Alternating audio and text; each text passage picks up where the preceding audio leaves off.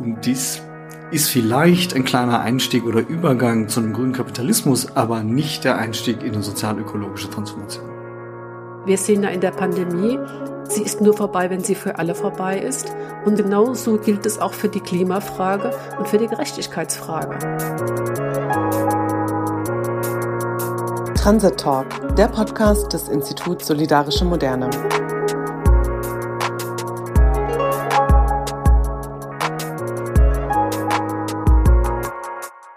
Willkommen zur ersten Folge des Transit Talk. Ich bin Jalain Türkman und freue mich, die heutige Sendung moderieren zu dürfen. In der ersten Folge des Transit Talk sprechen wir über die neue Regierung und was die nächsten vier Jahre für die progressive Linke bedeuten.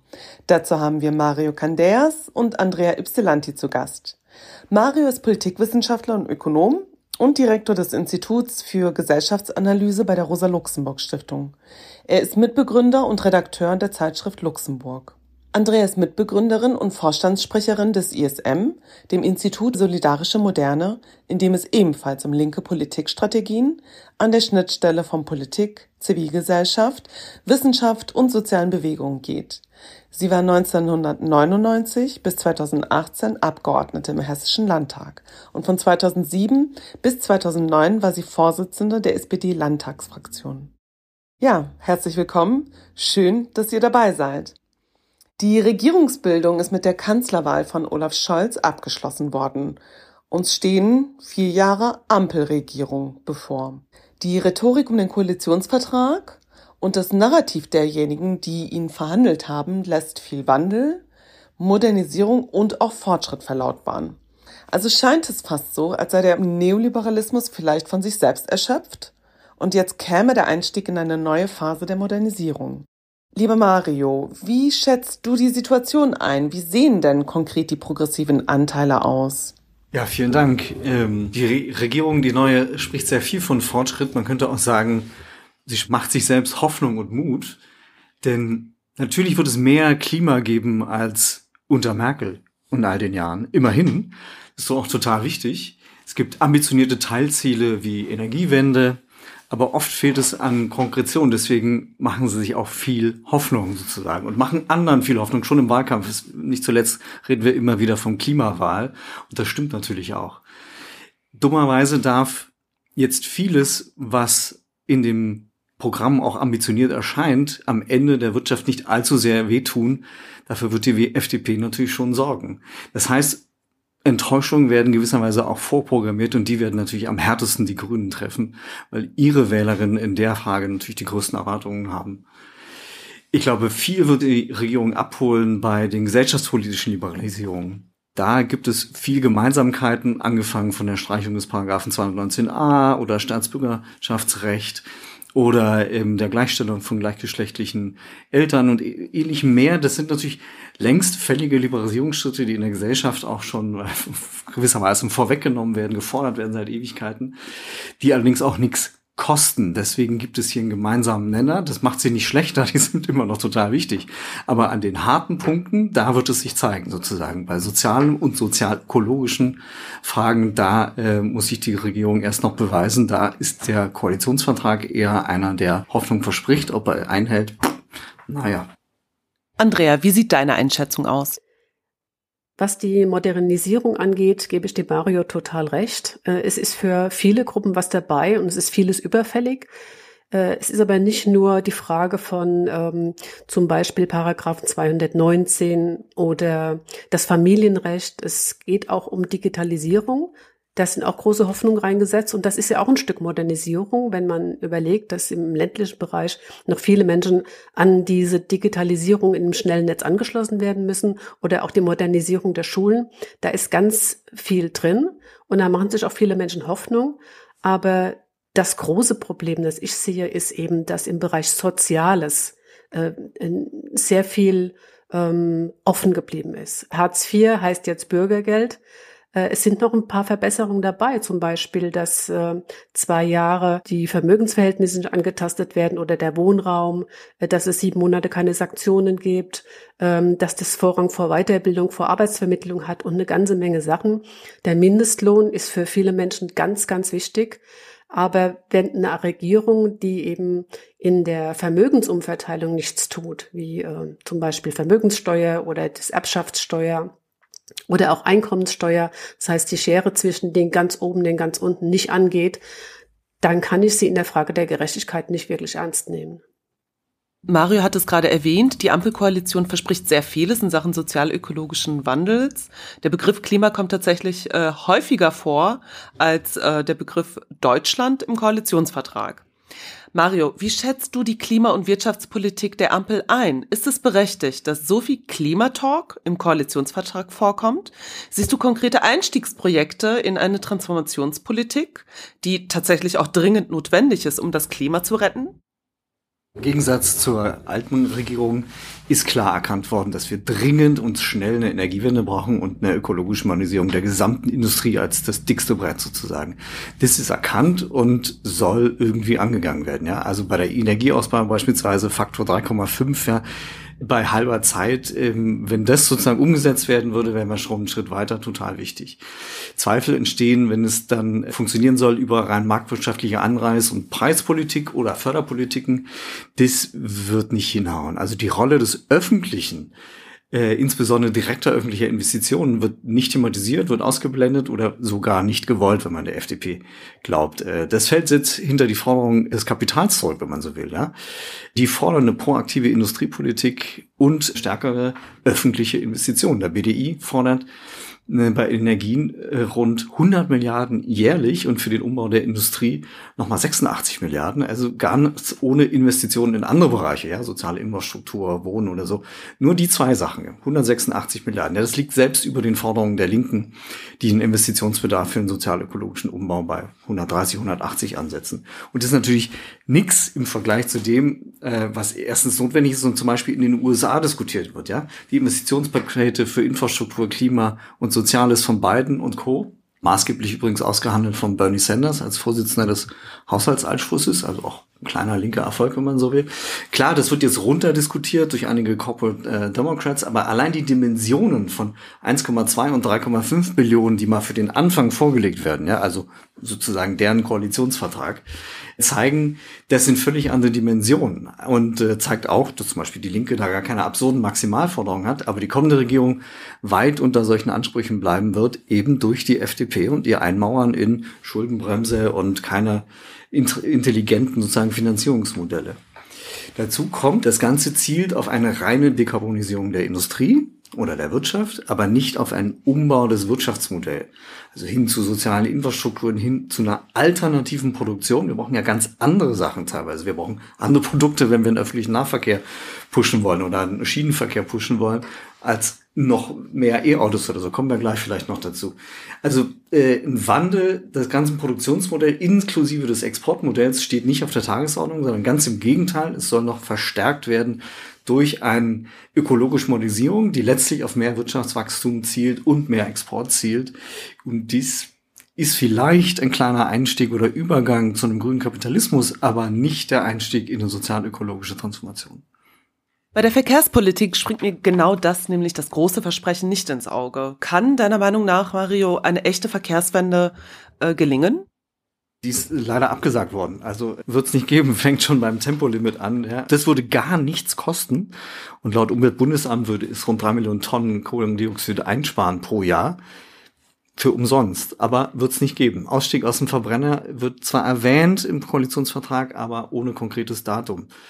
Stattdessen sollen bis 2030 mindestens 15 Millionen vollelektrische Autos fahren und sogar noch mehr als bisher auf die Straßen kommen. Gern auch die schweren und überdimensionierten SUVs, nur eben Elektro jetzt. Ähm, also mehr Autos, mehr Schiene steht zwar drin, aber relativ wenig konkret. Ja, auch günstigere Preise ÖPNV, um den Umstieg äh, irgendwie attraktiv zu machen, gibt es in einem dürren Satz, den zitiere ich sehr gerne, sofern haushalterisch machbar, soll die Nutzung der Schiene günstiger werden, um die Wettbewerbsfähigkeit der Bahn zu stärken. Ja, also Finanzierungsvorbehalt werden wir uns wahrscheinlich nicht leisten können. Deutschland bleibt Autoland. Dafür wird auch der tolle neue Verkehrsminister sorgen. FDP ist ja eine Überraschung für alle gewesen, vielleicht sogar für die Grünen. Und äh, das Lob vom jetzigen Verkehrsminister Andreas Scheuer ist ja bezeichnend, der sich darüber freut, dass es in seiner Richtung weitergeht. Andrea, wie sieht denn die Modernisierung im sozialen Bereich aus? Bringt das Bürgergeld und die kommende Rentenpolitik den so oft von Kanzler Scholz versprochenen Respekt gegenüber den Menschen hierzulande? Also gerade in der Sozialpolitik ist das Koalitionspapier ja am wenigsten konkret. Es gibt einen Rahmen vor und es sind ein paar Versprechen drin. Es gibt wenig Konkretisierung, wie zum Beispiel den Mindestlohn, aber schon bei der Kindergrundsicherung weiß man nicht, wie hoch sie ausfällt, was da alles ähm, mit reingerechnet wird. Wir wissen nicht, ob die Kindergrundsicherung überhaupt auf die äh, Bürgergeldsätze, Hartz-IV-Sätze angerechnet wird. Also da kommt es wirklich drauf an, ähm, was die Ministerinnen und die Minister daraus machen. Und was man eben auch sehen muss, ist, dass ähm, die Bedürfnisse äh, in der Frauenpolitik, sage ich jetzt mal, oder in der feministischen Politik ja weit über das hinausgehen, was überhaupt angedacht ist in der Koalitionsvereinbarung. Zum Beispiel die ganze Frage von Pflege und Care, äh, die Umverteilung von Arbeit, ähm, die bessere äh, Bezahlung von äh, Pflege. Das ist alles überhaupt noch nicht ähm, konkretisiert. Und äh, da besteht meines Erachtens schon die Gefahr, dass ähm, ähm, aus den Widerstandspotenzialen, die wir in der progressiven Linke ja noch haben, dass da schon Teile ausgebrochen werden, weil sich einige vielleicht das zufrieden geben mit dieser Modernisierung und andere mehr wollen. Also wie sich das entwickelt, das wird spannend. Aber das, was wir im Institut Solidarische Moderne immer sagen, dass es einen Einstieg in eine Transformation braucht und dass es dafür Transformationsprojekte braucht, die auch über das System hinausweisen können. Das ist in der Tat ähm, nicht zu sehen und das halte ich für ein Problem. Wenn, wenn man Transformationsprojekte ausmachen könnte, ähm, die eben eine systemüberschreitende Transformation nicht verstellen würden, dann würde es schon anders aussehen. Aber diese Projekte sind meines Erachtens nicht in Sicht. Die Koalitionsverhandlungen waren extrem geschlossen in Bezug auf die Geheimhaltung, aber auch im Schulterschluss der drei Parteien, die sich als sehr glatt und einvernehmlich präsentiert haben, ohne gänzlich Brüche erkennbar werden zu lassen. Seht ihr die Koalition als eine stabile, sich fügende Verbindung, Andrea? Ich glaube schon, dass die neue Regierung stabil sein wird. Die FDP hat sich in weiten Teilen mit ihrem Programm durchgesetzt. Und die ähm, SPD und die Grünen haben die Teile in das Koalitionspapier gebracht, die, ähm, sage ich mal, nicht von der progressiven Seite ihrer Partei geschrieben wurden. Von daher glaube ich, dass das erstmal stabile Regierung ist. Was man nicht so ganz abschätzen kann, ist, wie die Parteien an ihrer Parteibasis darauf reagieren, wenn einige Vorstellungen, einige Hoffnungen eben nicht in Erfüllung gehen. Mario, ist die Ampel stabil? Bildet sie ein neues Hegemonieprojekt? Wie sieht deine Einschätzung aus? Ich glaube, wir können von einer Modernisierungskoalition des Übergangs sprechen. Ähm, Sie wird natürlich professionell gemanagt, da gebe ich Andrea völlig recht, äh, das wird gut funktionieren. Aber sie hat kein gemeinsames Projekt. Ein Projekt, was wirklich einen großen gesellschaftlichen neuen Konsens stiftet und zugleich neue, aussichtsreiche, profitable äh, äh, Aussichten fürs Kapital herstellt. Wir haben eher zwei Hegemonieprojekte innerhalb derselben Regierung, die miteinander konkurrieren. Das eine ist das wenn man so will, defensiv-fossilistische Hegemonieprojekt, äh, für das die FDP natürlich vor allem steht. Und das andere ist ein wirklich neues Projekt als Einstieg in den grünen Kapitalismus, wofür die Grünen natürlich stehen. Und bei der SPD geht's mittendurch. Ne? Also die haben beide Teile sozusagen. Äh, und darüber hinaus hat die SPD natürlich, wie Teile auch der Grünen, noch ein, ein wirklich linkes Transformationsprojekt, was aber keine Rolle spielt in dieser Regierung. Äh, insofern ähm, ist es wirklich nur eine Übergangssituation und wir erleben jetzt gerade eine Auseinandersetzung über die Zusammensetzung des Machtblocks, wie der künftig mal aussehen wird. Und das wird in dieser Regierung natürlich gut gemanagt werden, aber es, deswegen rede ich von Übergang, weil es eben noch gar nicht eine neue gesellschaftliche Entwicklung stiften kann, weder für die Gesellschaft noch fürs Kapital.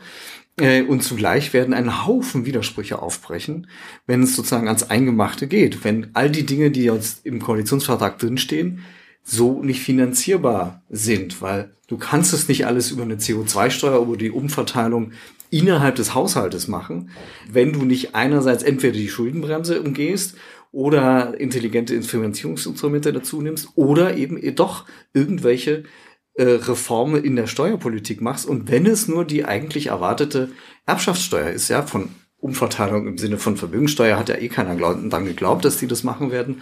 Aber nicht mal diese kleinen Momente. Also da wird vieles aufbrechen und na klar, die Unzufriedenheit an der Seite sozusagen derjenigen, die auf der ökologischen Schiene mehr erwarten und dann auf der anderen Seite sozusagen werden wir sehen, wie stark die Ungleichheit unter dieser neuen Regierung weiter wachsen wird. Denn wir haben, erleben ja zum Beispiel, dass die CO2-Steuer, die von Grünen und SPD geplant war, als eine Form, wie wir ökologischer wirtschaften und zugleich die Einnahmen sozial wieder rückverteilt werden. Das fällt aus, weil wir brauchen diese äh, Mittel für die Finanzierung, die anderswo nicht herkommen. Das heißt, die soziale Ungleichheit wird weiter zunehmen und gleichzeitig schaffen wir nicht schnell genug den Sprung in eine ökologische Wirtschaft. Nun ist für die einen das Glas halb voll, für die anderen halb leer. Aktivistinnen wie Clara Remsmar, die bei Fridays for Future organisiert sind, wollen trotz grüner Minister weitermachen, sogar radikaler weitermachen und mit klimapolitischen Kämpfen für die Umsetzung zum Beispiel des Pariser Klimaschutzabkommens kämpfen für Klimaneutralität und den Kohleausstieg. Außerdem erinnern die Geflüchtetenhilfsorganisation Seebrücke und viele weitere Initiativen schon seit Wochen die Ampel daran, Menschenrechte von Geflüchteten ernst zu nehmen und die sofortige Aufnahme aller an der EU-Außengrenze zwischen Polen und Belarus umzusetzen. Bisher ist trotz der humanitären Katastrophe nichts geschehen. Hier bahnt sich neuer Protest an. In welcher Situation befindet sich eurer Meinung nach die gesellschaftliche Linke unter der Ampel? Welche gesellschaftlichen Entwicklungen haben wir mit all diesen politischen Widersprüchen und Krisen zu erwarten? Um welche politischen Inhalte wird es gehen? Ist eine Radikalisierung von Teilen zu erwarten oder eher ein Aufgehen in der Reformrhetorik der Regierung, Mario? Ja, ich bin nicht so wahnsinnig optimistisch, obwohl man das natürlich immer versucht zu sein. Äh, ich gehe von erstmal einer Schwächung der gesellschaftlichen Linken aus, weil äh, wesentliche Teile sich natürlich erstmal an der neuen Regierung orientieren werden. Also beispielsweise die Gewerkschaftsspitzen, insbesondere die Industriegewerkschaften, weniger die Dienstleistungsgewerkschaften, die werden erstmal versuchen, ihren Einfluss mit dem neuen SPD-Kanzler sagen geltend zu machen und zusammen in einer Art sozialpartnerschaftlicher Manier mit Kapital und Staat eben äh, versuchen, diese Transformation äh, im Sinne äh, möglichst viel Beschäftigungssicherung und so weiter zu halten. Das heißt, sie werden aus diesem, aus einem irgendwie linkeren Projekt nicht unmittelbar drin sein, was nicht für die Beschäftigten vielleicht unbedingt gilt, aber für große Teile der ähm, Industriegewerkschaften so. Punkt eins. Punkt zwei natürlich Umweltverbände suchen natürlich auch erstmal durch gezieltes Lobbying irgendwie ihre Kanäle jetzt mit den Grünen in dieser neuen Regierung äh, zu halten und zu nutzen. Sie können jetzt nicht auf einen radikalen Oppositionskurs einschwenken und das merken wir schon in unseren ähm, eigenen Bündnisstrukturen, sagen, wo wir mit Umweltverbänden zusammenarbeiten, wo wir gute Freunde haben und die uns dann sozusagen neben der öffentlichen Linie sagen, wir müssen jetzt ein bisschen erstmal versuchen, mit dieser Regierung das ein oder andere durchzusetzen und können jetzt nicht sozusagen euren radikalen Kurs und auch überhaupt generell nicht so sehr äh, anschmiegen an die Linke beispielsweise. Also wir werden auf jeden Fall eine ähm, Art, naja, Spaltung ist vielleicht ein zu hartes Wort, aber erstmal als ein Auseinanderdividieren der Mosaiklinken, wie wir so gerne auch hier im Umfeld des ISM äh, darüber reden. Das wird sehr schwierig. Äh, ihr habt schon gesprochen, Teile werden sich möglicherweise radikalisieren. Ich glaube, so stark wird es gar nicht, aber viel Enttäuschung wird natürlich auch entstehen. Und es ist die Frage, wohin sich das kanalisiert. Die Situation der Linken ist, also der Partei Die Linke, ist in diesem Moment sehr schwer, wie ihr wisst. Äh, ähm, interne Streitigkeiten, obwohl eigentlich das eine gute Option ist mit dieser Regierung, weil wir sehen die einzige linke Opposition. Äh, wenn, ja, wenn wir diese Rolle denn gut ausfüllen könnten. Da gibt's keinen Automatismus, dass das automatisch dann sozusagen die Enttäuschten von Grünen oder SPD zur Linken wandern. Es kann auch eine ganz äh, andere, eben gar keine parteiförmige Repräsentation mehr sein, sondern eben eines eher von Enttäuschung von Parteien und eine Abwendung dahin. Äh, teilweise Radikalisierung, teilweise aber auch natürlich eine Frustration und eine End- Entmobilisierung, wenn du so willst, weil es ja auch wahnsinnig schwierig. Wir haben jetzt so viele Bewegungen gehabt, wie Fridays for Future, wie Deutsche Wohnen und Co. enteignen, wie die Krankenhaus- und Gesundheitsbewegung und so weiter und so fort, die alle permanent auf diesem hohen Niveau zu halten, ist wahnsinnig schwierig.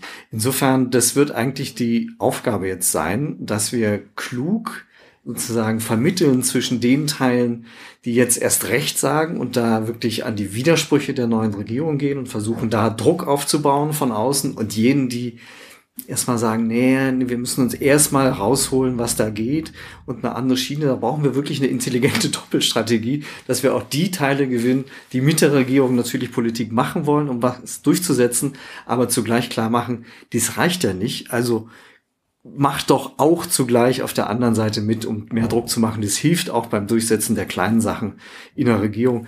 Das ist aber ein schwieriges Doppelspiel, was nicht jeder beherrscht und was in äh, Zeiten sozusagen permanenter Mobilisierung auch schwer aufrechtzuerhalten ist. Aber wir haben ja gar keine andere Alternative, müssen wir machen. Andrea, wie steht es um die gesellschaftliche Linke? Also ich, ähm, der, der Mario war ja noch ein bisschen hoffnungsvoller äh, und hat gesagt, wir kommen in eine schwierige Situation. Ich würde sagen, wir sind schon sehr lange in einer ganz schwierigen Situation. Wir haben einfach eine ganz desolate Linke, ob das jetzt die Partei ist oder ob das äh, die progressive Teil dieser Gesellschaft ist, äh, ist in einer ganz schwierigen, in einer ganz schwierigen Situation. Ich bin da einfach hoffnungsvoller als du, was die Regierung angeht. Ich glaube, dass die das sehr wohl vier Jahre gut überstehen, weil sie gut gemanagt sind. Ich glaube auch, dass sie nicht so schnell in, äh, in finanzielle Probleme kommen. Es gibt da bestimmt noch äh, genug Töpfe. Manche Sachen tragen sich auch selber. Ähm, da, ich glaube, dass das in Probleme kommt, kommt die Regierung nur, wenn es gelänge, und da bin ich wirklich skeptisch, den Druck aus der Zivilgesellschaft, das heißt von den Bewegungen, auf die Straße zu bringen. Und da müssen wir auch sehen, die Straße ist seit der Pandemie für die Linken ja größtenteils verloren. Ähm, diese Sammlung, dieses äh, sich treffen, dieses äh, äh, Druck machen, das findet ja auf der Straße kaum noch statt, verständlicherweise. Und nicht nur, dass die Linke die Straße verloren hat, die Rechten haben sie erobert, zu, zu großen Teilen. Das muss man ja auch sehen.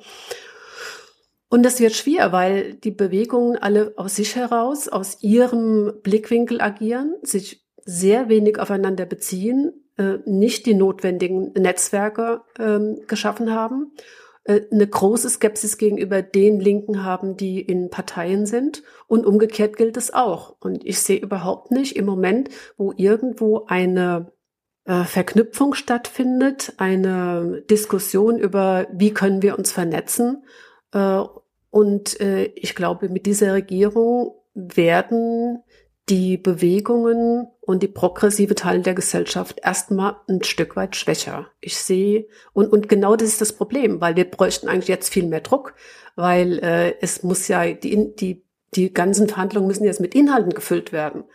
Ähm, und da glaube ich, wäre noch mehr zu machen, weil die Ministerien müssen jetzt dieses Framework da ausfüllen, was man im Koalitionsvertrag geschrieben hat.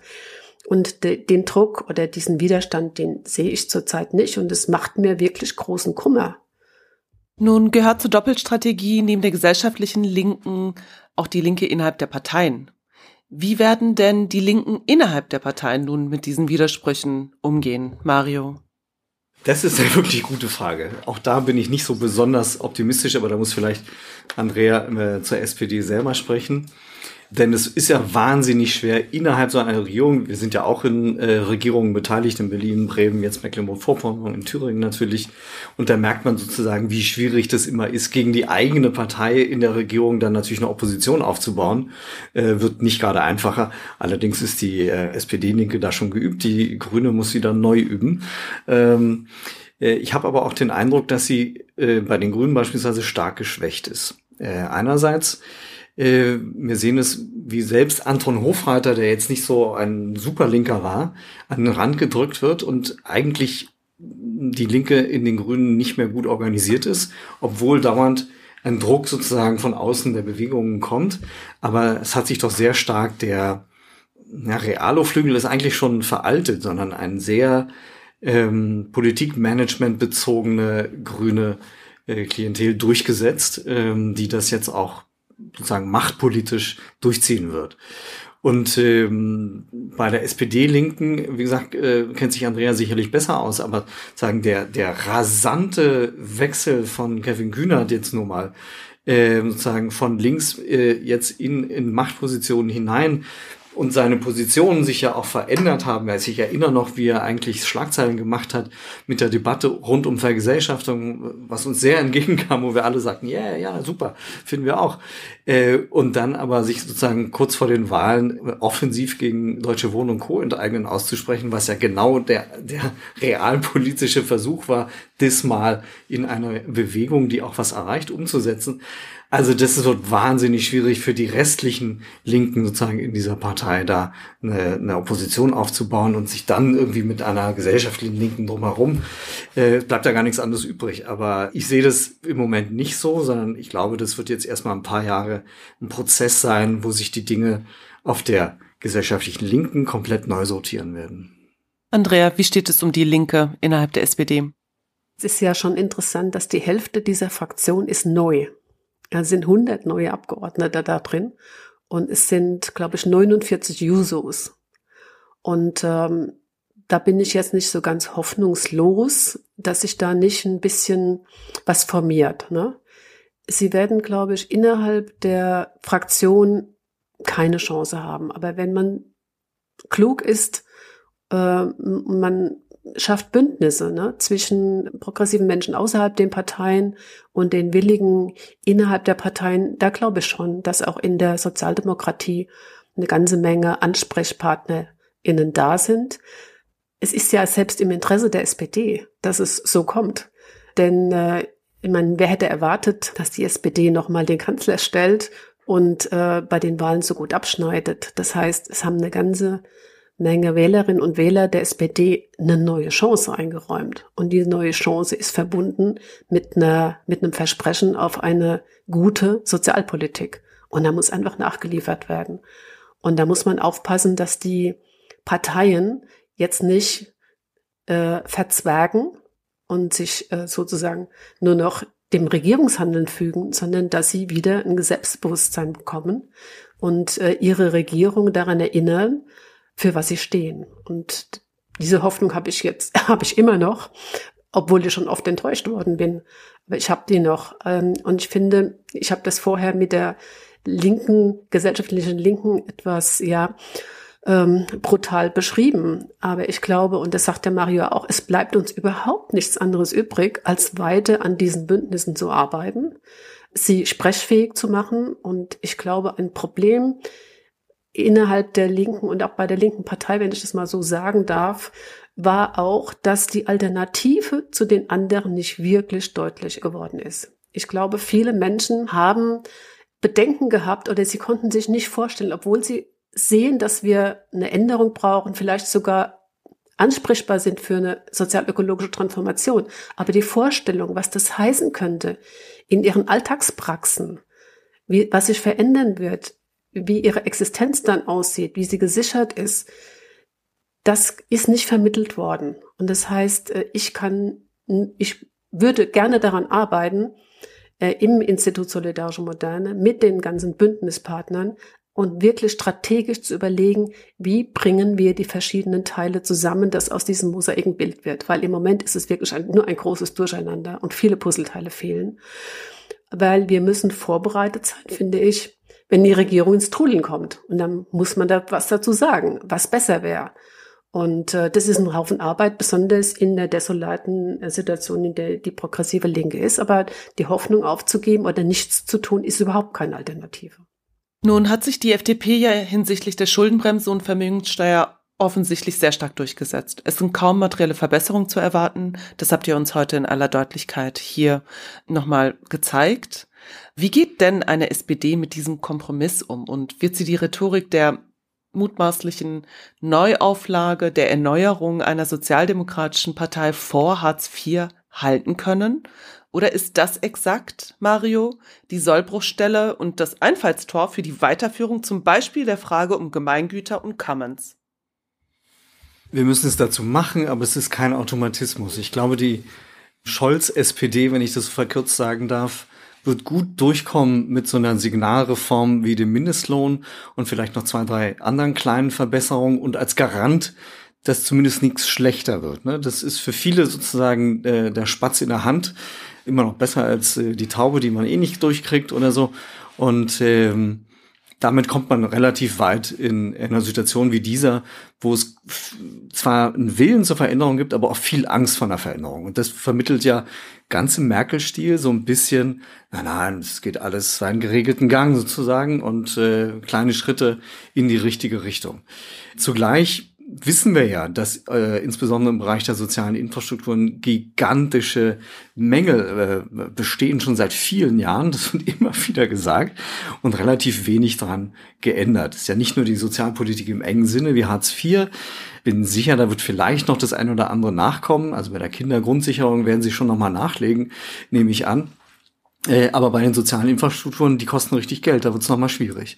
Und die Wohnungsproblematik wird sich nicht einfach durch Bauen, Bauen, Bauen erledigen, sondern du brauchst eine Mietenregulierung, wenn du da nicht dran willst, wird es schwierig. Du brauchst ein Gesundheitssystem, wenn die Bürgerversicherung jetzt schon abgeräumt ist, was zumindest, wo stark investiert wird, wo die Personalbemessung, die jetzt im Koalitionsvertrag drin steht, immerhin äh, auch wirklich durchgezogen wird, vieles aus den Fallpauschalen rausgenommen wird oder grundsätzlich die Fallpauschalen in Frage gestellt werden müssen. Da trauen sich wahrscheinlich jetzt doch nicht mehr ran, was aber eigentlich der Kern des ganzen Problems ist, ne? Die Ökonomisierung im Gesundheitssystem. Und wir haben keine Aufwertung der, der vielen Pflegekräfte, die wir brauchen, sondern es gibt nur einen Bonus. Also auch da bleibt die Problematik äh, bestehen. Im Bildungssystem kannst du gleich weitergehen mit der ganzen Corona-Problematik obendrauf, dem Personalmangel, den wir dort haben. Äh, das geht nur mit großen Investitionen. Und die soziale Infrastruktur ist anders als der Klimabereich, der ja viel Platz einnimmt, wo auch vieles unklar ist, gerade was Investitionen angeht, aber in der sozialen Infrastruktur ist ganz vieles offen, beziehungsweise wird gar nicht thematisiert. Und das wird eine Sollbruchstelle, glaube ich schon. Und da müssen wir reingehen. Und da gibt's ja auch Bewegungen, an die man anknüpfen kann. Äh, Andrea hat völlig recht, die Bezogenheit aufeinander ist noch zu gering, aber da hat sich in der Vergangenheit einiges verändert. Ich hoffe, das bricht jetzt nicht wieder auf durch die Orientierung einiger sozusagen an, an der Regierung. Weil im Bereich Sozialökologie war vieles zusammengekommen, was noch vor ein paar Jahren nicht so war. Ja, also dass die ökologische Bewegung immer klar hat, das muss jetzt alles auch eine soziale Komponente haben. Das muss in der Hand in Hand gehen, sonst kriegen wir es überhaupt nicht durchgesetzt und äh, kommt auch nicht gut. Äh, das ist gefressen worden. mittlerweile ist aber auch klar auf gewerkschaftlicher Seite beispielsweise, dass es natürlich eine ökologische Erneuerung geben muss. Äh, es ist klar sozusagen, dass Bezugnahmen bei den Gesundheits- und Pflegebewegungen auf Deutsche Wohnen und Co. und umgekehrt. Ja, also da gibt's viel mehr Bezüge, was wo natürlich ähm, unteilbar so ein erster großer Schritt war, aber das geht jetzt sozusagen im Kleinen in die Praxis. Und das sind die Punkte, die mir bei aller Pessimismus und bei allen Schwierigkeiten sozusagen ein bisschen Hoffnung geben, denn ja, um einmal Gramsci zu zitieren, es braucht wirklich geduldige Leute, die bei den großen Problemen nicht verzagen, sondern obwohl so eine Dringlichkeit besteht, wissen, es braucht einfach einen scheiß langen Atem. Es braucht geduldige Leute, es braucht einen langen Atem, aber es braucht auch Räume und Orte. Andrea, wo können wir an der Mosaik-Linken arbeiten? Ist das ISM ein Ort, wo wir zusammenkommen können, wo wir die sozialen Widersprüche gemeinsam aushandeln können, neue Strategien aufbauen können? Das ISM ist unbedingt der Ort, wo sowas passieren kann. Ähm, wir arbeiten ja auch schon sehr lange dran. Die Frage ist nur, ähm, entfalten wir mit den Partnern, mit denen wir zusammenarbeiten, mit denen wir unsere Politikkonzept entwickeln, kann man genug Druck entfalten. Und ich gebe dem Mario sehr recht, wenn er sagt, wir müssen an den, so habe ich dich jedenfalls verstanden, an den auftretenden Widersprüchen arbeiten. Und die werden sich auftun, auf jeden Fall. Ich bin halt ein bisschen skeptischer, was die Zeitspanne angeht, weil ich glaube, dass die Regierung eine ganze, ganze Weile damit zurechtkommen wird. Ähm, aber wir brauchen ja auch Zeit. Wir sind ja auch nicht vorbereitet. Wir haben viele Ideen. Es gibt ganz viele Projekte. In den Nischen des Kapitalismus wird ja auch schon viel ausprobiert. Aber es ist nicht so, dass das ähm, selbst bei den Gruppen oder bei den Menschen, die willig sind und bei einer Transformation gerne mitmachen würden, ist ja nicht so, dass es bei denen schon angekommen ist, dass man weiß, worauf man hinarbeiten will. Und da braucht es noch ganz viel Vermittlung. Und äh, da braucht es viele Diskussionen. Und da braucht es, wie Sharon gesagt hat, Räume, jetzt bringe ich mein Lieblingsprojekt noch mit rein. Es braucht auch Zeiträume. Es braucht einfach weniger Arbeit, es braucht weniger Lohnarbeit, damit sich die Menschen, die mitmachen wollen, an diesen Diskussionen beteiligen können. Ich glaube, es wird nicht funktionieren, wenn eine Transformation von oben verordnet wird. Das kann auch keine Regierung. Das muss wachsen und da müssen viele Menschen mitreden und dazu braucht es weniger Erwerbsarbeitszeit. Und äh, das ist ein Projekt. Das zweite Projekt wäre, wieder sehr viel intensiver über die Frage von Vergesellschaftlichung der Daseinsvorsorge zu sprechen. Und ein Auftrag, den wir Linke auf jeden Fall haben, ist, die europäische und die globale Dimension der ganzen Frage aufzuwerfen. Die spielt nämlich im Moment überhaupt keine Rolle. Und äh, wir sehen ja in der Pandemie, sie ist nur vorbei, wenn sie für alle vorbei ist. Und genauso gilt es auch für die Klimafrage und für die Gerechtigkeitsfrage. Und darüber wird im Moment gar nicht diskutiert. Aber das ist unser Job, das immer wieder zum Thema zu machen. Und dazu braucht es einfach Vernetzung, dazu braucht es gemeinsame inhaltliche und strategische Diskussionen. Wir haben das ja im EDSM begonnen. Die Frage ist, wie man es nach außen kommuniziert, damit man möglichst viele Leute dafür gewinnt. Und da bin ich halt ein bisschen skeptisch, dass diese Regierung uns die Luft dazu gibt, weil sie vieles von dem einbindet, was man eigentlich an Widerstandspotenzial jetzt bräuchte. Mario, du hast gerade von der Bezugnahme verschiedener sozialer Kämpfe und Bewegungen aufeinander gesprochen. Wie können wir die Mosaikklinke davon abhalten, weiter, ja, wie, wie können wir sie vor der weiteren Fragmentierung schützen? Was müssen wir tun, um eine neue Mosaikklinke äh, zu gründen? Ich glaube, es braucht jetzt ganz viele Räume, die ähm, über die Diskussionen Perspektiven jetzt ein bisschen hinausgehen und versuchen tatsächlich gemeinsame Praxen zu entwickeln. Also wir haben immer viele Konferenzen und Zusammenkünfte gehabt. Wir haben gemeinsame große Konzepte entwickelt und ähnliches mehr. Da kann man auch weitermachen, muss man auch teilweise, ja. Äh, aber wir haben wenig gemeinsame Praxen jenseits von, wir organisieren sowas wie Unteilbar, was großartig war, ja. Ich will das gar nicht klein machen. Und es gibt so kleine Ansätze, die jetzt versuchen tatsächlich Praxen zu finden, die erstens in Richtung Durchsetzbarkeit zielen. Das sind natürlich auf einer ähm, regionaleren Ebene Volksentscheide beispielsweise. DWE ist da ein gutes Beispiel. Und es sind übergreifende Versuche, Praxen zusammenzuführen. Ein Beispiel war die Fridays for Future und Verdi in der Kampagne um die Tarifvertrag äh, Nahverkehr versucht haben, gemeinsam eine sozial-ökologische Linie wirklich aufzubauen und diesen Tarifkampf als gemeinsam zu führen. Äh, das ist etwas anderes als die ebenfalls guten Versuche zum Beispiel vom BUND und IG Metall gemeinsame Positionspapiere zu finden. Das ist ein erster Schritt, aber da gibt es keine gemeinsame Praxis bislang äh, außer dass man sich weiter zusammensetzt. Da müssen wir einen Übergang finden, sozusagen, wie man das tatsächlich die unterschiedlichen Machtressourcen zusammenbringt, um dann auch durchsetzungsfähiger zu sein. Und nicht nur auf einer konzeptionellen Ebene stehen zu bleiben. Die ist aber auch wichtig, klar. Die müssen wir wirklich verfolgen, weil teilweise werden ähm, immer noch Fragestellungen gegeneinander gesetzt, wie Ökologie versus Arbeitsplätze beispielsweise, was so nicht sein muss. Wenn wir zum Beispiel, um auf die Mobilität zurückzukommen, davon ausgehen, dass wir für eine Mobilitätswende ja einen unglaublich ausgebauten Schienenverkehr und einen äh, ÖPNV bräuchten, dann brauchen wir auch die industrielle Produktion dafür. Also einen Haufen Schienenfahrzeuge, E-Busse und so weiter, die wir bislang in Deutschland nicht haben. Und man muss teilweise zehn Jahre warten, bis man so ein Gefährt bekommt, ja, bis das ausgeliefert werden kann, weil wir die Produktionskapazitäten nicht haben. Da geht aber gar kein Konzern hin, weil man davon nicht genug Geld verdient. Das ist also eine öffentliche Aufgabe und das würde unglaublich viele Jobs schaffen, selbst wenn wir die Automobilindustrie halbieren, kämen wir immer noch mit mehr industriellen Jobs raus, vor allem wenn man das macht, was Andrea gesagt hat, nämlich eine kurze Vollzeit für alle. Da hätten wir locker 400.000 neue Jobs im industriellen Sektor. Ja, das sind also sozusagen Diskussionen, die bis überhaupt noch nicht angekommen sind, wo wir Konzepte und Praxen sozusagen zusammenführen können, um da ein Schrittchen weiterzukommen. Aber immer in dem Bedenken, dass wir nicht einfach alles sozusagen ökologisch modernisieren können. Ich glaube, darüber reden wir noch zu wenig. Das, was die Koalition vorhat, lässt sich, um internationalen Aspekt hier reinzubringen, so nicht umsetzen, weder rechtzeitig noch ist es überhaupt möglich, wenn man die Ressourcenbasis anguckt, die man dafür braucht. Und wenn man ganz ehrlich ist, auch für die guten Konzepte eines linken Green New Deal, das lässt sich alles gleichzeitig auf dieser Basis von Ressourcen und der Art und Weise, wie sie gewonnen werden in der Welt, nicht umsetzen. Das heißt, wir müssen wirklich über ein anderes Modell von Wirtschaften und von Wohlstand oder ich rede auch gern von einem anderen Reichtumsbegriff ausgehen.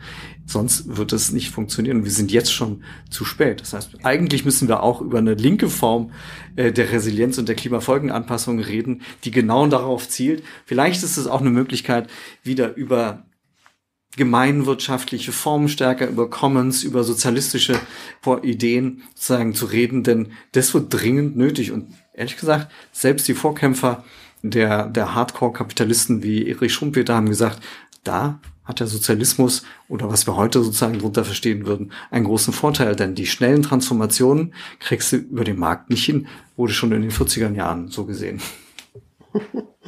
In diesem Sinne, wir bleiben geduldig und de facto haben wir noch viel zu gewinnen. Vielen Dank, Mario und Andrea, für dieses spannende Gespräch. Das war's mit der ersten Folge des Transit Talk. Als ISM bleiben wir aufmerksam und beobachten die Ampel in den nächsten Monaten kritisch weiter. In den nächsten Folgen haben wir wieder spannende Expertinnen und beleuchten regelmäßig auch das politische Geschehen. Immer aus der Perspektive linker Politikkonzepte für eine sozial-ökologische Transformation für alle. In diesem Sinne folgt auch ihr dem neuen Transit Talk und bis zum nächsten Mal. Música